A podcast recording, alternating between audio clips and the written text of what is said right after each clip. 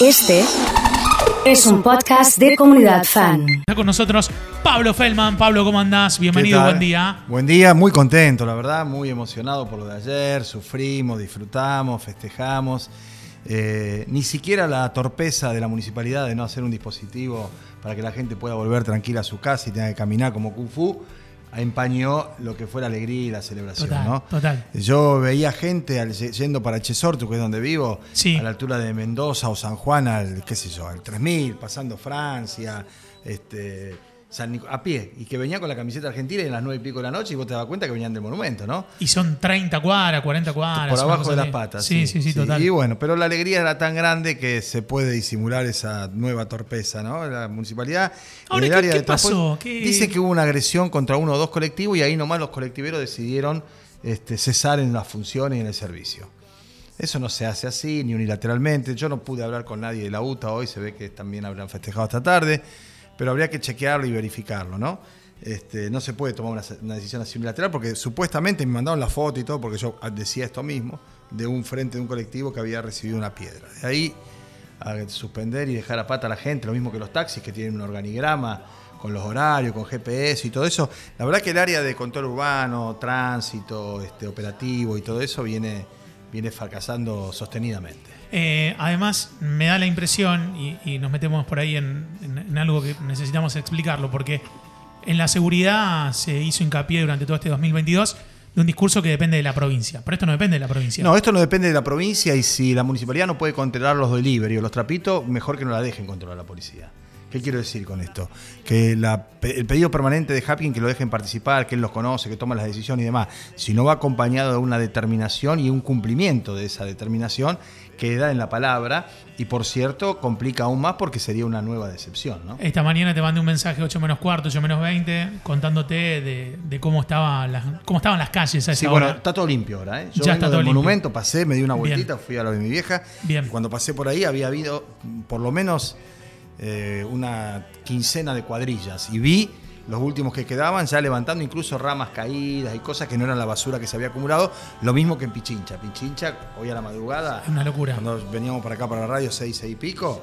Y era, parecía, viste, cuando hacen la jornada de quitar del Ludueña los residuos y sacan la tinta. Claro, claro, eso, eso. Sí, bueno, sí, tal cual. también estaban limpiadas. Eh, metiéndonos ya en, en materia, quiero mm, do- dos cuestiones charlar con vos. Sí. Eh, la última va a ser nuevamente la del Mundial, así que la, la- voy a dejar para el último, pero antes te voy a preguntar, eh, hubo una sesión extraordinaria en el Consejo el viernes en la que se tocaron un montón de temas. En la famosa entre gallos y medianoche, que se aprobó cualquier cantidad de cosas sin que siquiera lo supiéramos. Pero lo peor que todo no es que no lo supiéramos nosotros, es que muchos concejales que aprobaban tampoco lo sabían. ¿No? ¿Y por qué aprobaban? Porque le decían que tenían que levantar la mano y uno o dos de cada bloque había más o menos estudiado lo que había pasado. Entre otras cosas, la polémica torre Claro. que se va a erigir y que quedará marcada para Rosario cual mini Qatar, ¿no? Una La, sola. la más alta de todas, ¿no? Sí, la segunda más alta del país, como de sesenta y pico de pisos, este, entre Sancor y Obrín. Me parece que habrá que ver si se cumple con todo lo que se había exigido. Claro, porque el es- sobre el río, ¿no? Y sobre una cantidad de obras y mejoras que además el aporte económico debería ser volcado a los barrios, como en su momento lo prometió el intendente. Eh, y la última tiene que ver con este triunfo de Argentina. Sí. Eh, una alegría para el pueblo. ¿Fue la mayor manifestación social de la historia o no? yo voy a la calle, digamos, a las marchas desde las que hubo de Malvina o después en contra de la dictadura, estoy hablando de hace 40 años, ¿sí? Y fui a marchas de derechos humanos, fui a marchas de cuestiones de género, fui al discurso de cierre de Alfonsín, que había 400 o 500 mil personas allá por el 83, cuando dijo se van a llevar la sorpresa del siglo, creo que fue el 26 o 27 de octubre del 82, 83, 83. Eh, y de allá para acá yo no vi jamás una multitud de esas dimensiones, una cantidad de gente y lo que es más, la euforia, el fervor, las familias, los pibes, las camisetas argentinas. Eh, Claro, yo no porque sé. sería una marcha de alegría esto. Por supuesto, O sea, de festejo y sin este, contras. Salvo Sí, sí. Majulo, Niembro, que los vi con una cara, ni los franceses estaban así, ¿no? Vi un rato de televisión. Mbappé estaba más contento. ¿eh? Sí, Mbappé. Y eso que, ¿cómo debe estar Mbappé? ¿no? Yo ayer pensaba eso. En la algarabía y en la alegría, eh, la impactante imagen de Messi haciéndole con la mano a la familia ya está. Ya está. ¿Viste cuando un pibito se Sí. asusta o se ahoga y vos lo sacás? Ya pasó. Y le decís, ya está, ya está. Bueno, eso le decía Messi a su familia, ya está, le decía. Es decir, que había terminado el sufrimiento, las penurias, la lucha, 15 años, loco, 15 años. Y decía, mirá vos qué contracara, Mbappé. Mbappé hace tres goles en una final de la Copa del Mundo Uno más de penal. y pierde. Claro, y pierde. Y se va a la casa muerto y con olor, así Sí, sí, sí, destrozado. sí, sí, sí. Es un super crack, eh, campeón del mundo ya. Ahora lo que es el deporte, ¿no? Lo que está contando Eh, vos. Extraordinario. Y lo mismo nosotros, es decir, vas ganando 2 a 0, y te si Diego empatan no le 2 a pega 2. con la uña del botín en la puntita en la última pelota, nos quedamos fuera. Claro, claro. Perdemos todo. Lo que y a mí es, a ¿eh? veces mira, se me pone la piel de gallina de pensarlo nomás, porque vi lo que representó la alegría del festejo. Y digo, pucha, por una uña, ¿no? Como creo que en, Uli- Sí. en- en Ulises, la. No, Hércules. En Hércules, la película Disney, por una uña, dice. Por esa uña del Dibu, Argentina vivió ayer la felicidad más grande de los últimos tiempos para todos. Lejos. Y para toda, para todo el mundo. Yo veía también conmovido cómo pasaba una chata, una freelander que debe valer, qué sé yo, 100 mil dólares, y al lado iban unos morochos con el rastrojero, y se saludaban, se tocaban bocina, se pasaban. Esa, eso, Hay un Renault 12 ploteado del capó que Claro. salió por todos lados. Bueno, la por eso hay, hay una mancomunión. Un tipo en la parte de atrás puso una pelopincha, iban los pibes en la pileta, ¿viste? Una vos decís, esto no puede La ser. creatividad es más. No, una locura. La verdad que es una alegría este, extraordinaria que ojalá se prolongue, ¿no? Por lo menos hasta llegar a la Navidad con esta sonrisa, con todas las dificultades, con todas las complicaciones. Pero tampoco, viste, hay que comprar la idea de que cuando vamos todos juntos, somos un equipo, estamos unidos, salimos adelante en el fútbol con estos pibes y con ese director técnico. No es así la vida, pongamos las cosas en su lugar.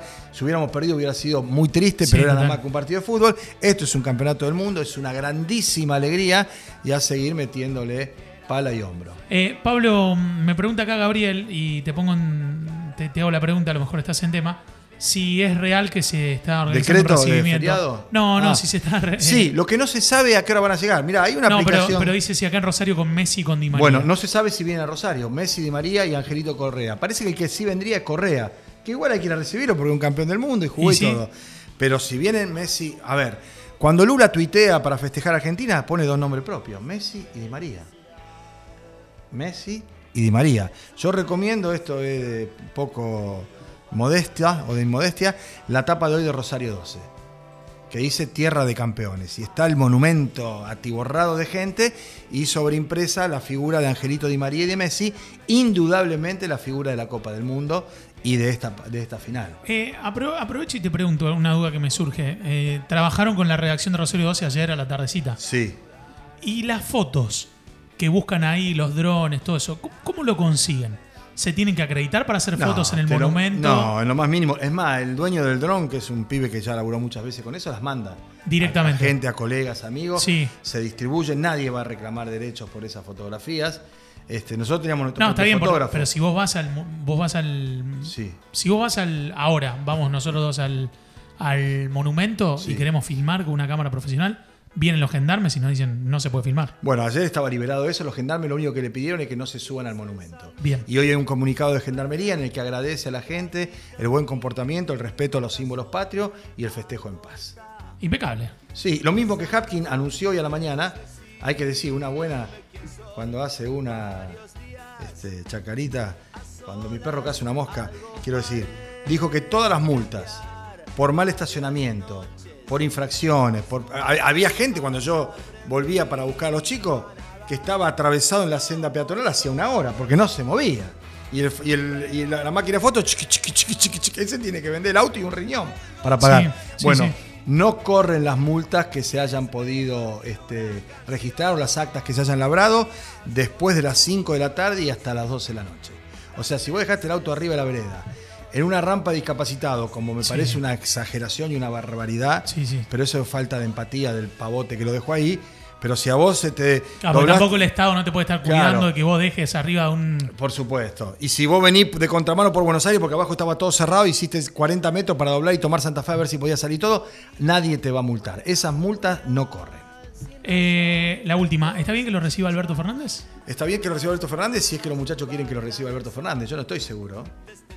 Me parece que no. No creo que vayan. ¿no? La idea era llegar a Ezeiza, a las 2 de la mañana, irse a dormir al Ahora, predio, la, ahora la, la delegación nacional, por ser delega- representante podría ir, argentino. podría ir con la Asociación de Fútbol Argentino. Claro. Hay que ver quién lo decide eso.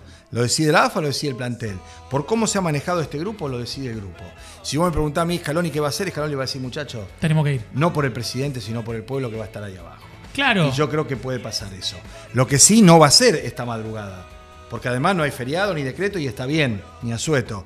Ellos llegan aparentemente a las 2 de la mañana. Para mí van a llegar más tarde. Se van a 6 a dormir. Porque Sí. van la familia, acondicionaron todo para que se puedan quedar todo ahí. El charter entero baja de 6 a, en el aeropuerto y va de 6 al predio de la AFA. Bien. Como 300 personas son. Sí. Duermen ahí y a la mañana cada uno se va donde quiere. Pero en principio, si se puede, va a haber un operativo que se está intentando disponer para que lleguen, para que no tarden cinco horas. Porque si la gente se entera que van a la casa de gobierno, todo el camino de la Richieri y todo eso, que cuando ganó la selección de Diego fueron cinco horas, por la gente que se atravesaba adelante, se quiere evitar. Es probable entonces que cerca de la media mañana o mediodía, si deciden ir, estén en el balcón. Que haya un millón de personas en la plaza, seguramente. Y de ahí cada chancho a su rancho. Es muy probable que Messi, Angelito y Correa vengan para Rosario. La foto de, de Diego en el balcón, sin dudas, inclina la balanza para repetirla, me parece. Sí, porque hay todas muchas cosas muy parecidas. Sí. Y me parece que Messi está en un momento extraordinario, ¿no? Sí, sí. Y que él, como dijo, voy a querer jugar más partidos siendo campeón del mundo. Me parece que él el balcón con la gente no se lo quiere perder. Totalmente, ¿eh? Pablo Felman, gracias como siempre. Hasta ¿eh? la próxima. Ha estado con nosotros aquí en Comunidad Fan.